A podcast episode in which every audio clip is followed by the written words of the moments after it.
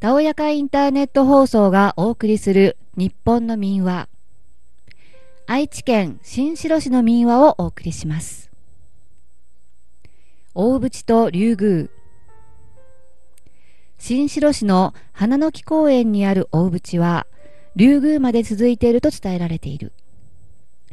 昔、滝川村に宗兵衛という材木商人があり、御用材を申し使っていた。ある時、伊勢神宮へ御用材を収めるため、丹徒山から立派な材木を切り出し、川を流すことになった。その材木の木口には、大切な木に傷をつけてはならぬというので、鉄の輪がはめてあった。ところが、川を下って二の滝まで来ると、不思議なことに材木がすべて川の中に吸い込まれて、一本もなくなってしまった。人々は恐ろしさに、これは水神様のたたりだ。と言って震え上がってしまった。これを見た宗兵衛は、水神様にだって言われもないのに材木を隠す法はない。どこにあるか探してくる。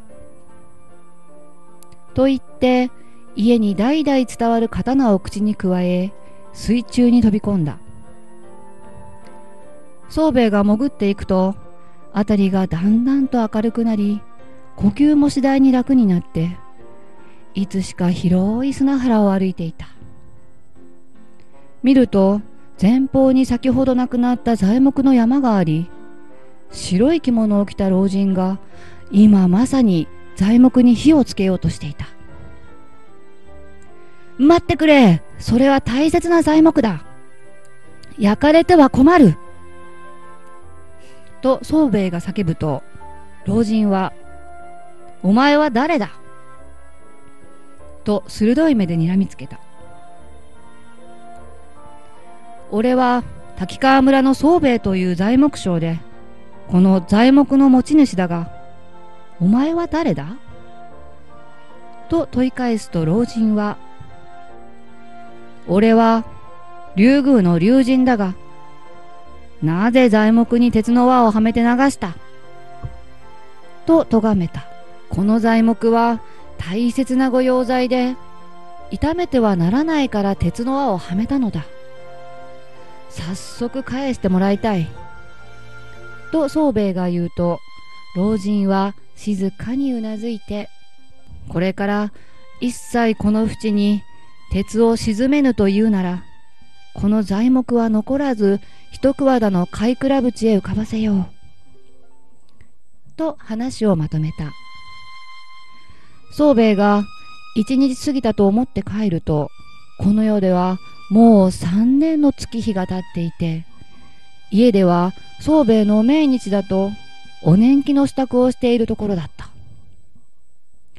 材木は約束通り一桑田の貝倉淵に浮いて出たので、宗兵衛はお礼に再び大淵へ潜っていった。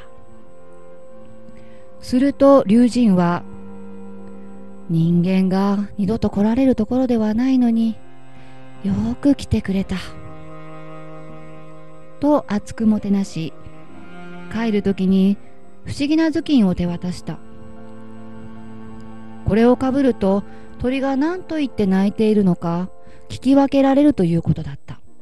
また、宗兵衛の家では、この淵に望みの用を書いて流すと、翌日必ず聞き届けられた。ある年、田植えで大勢の人を頼んだ時に、お椀が足らなかったので、20人前の椀を借りたが、末のおさの淵をかかしたまま黙って返したので、その後は願いが叶わなくなってしまった。おしまい。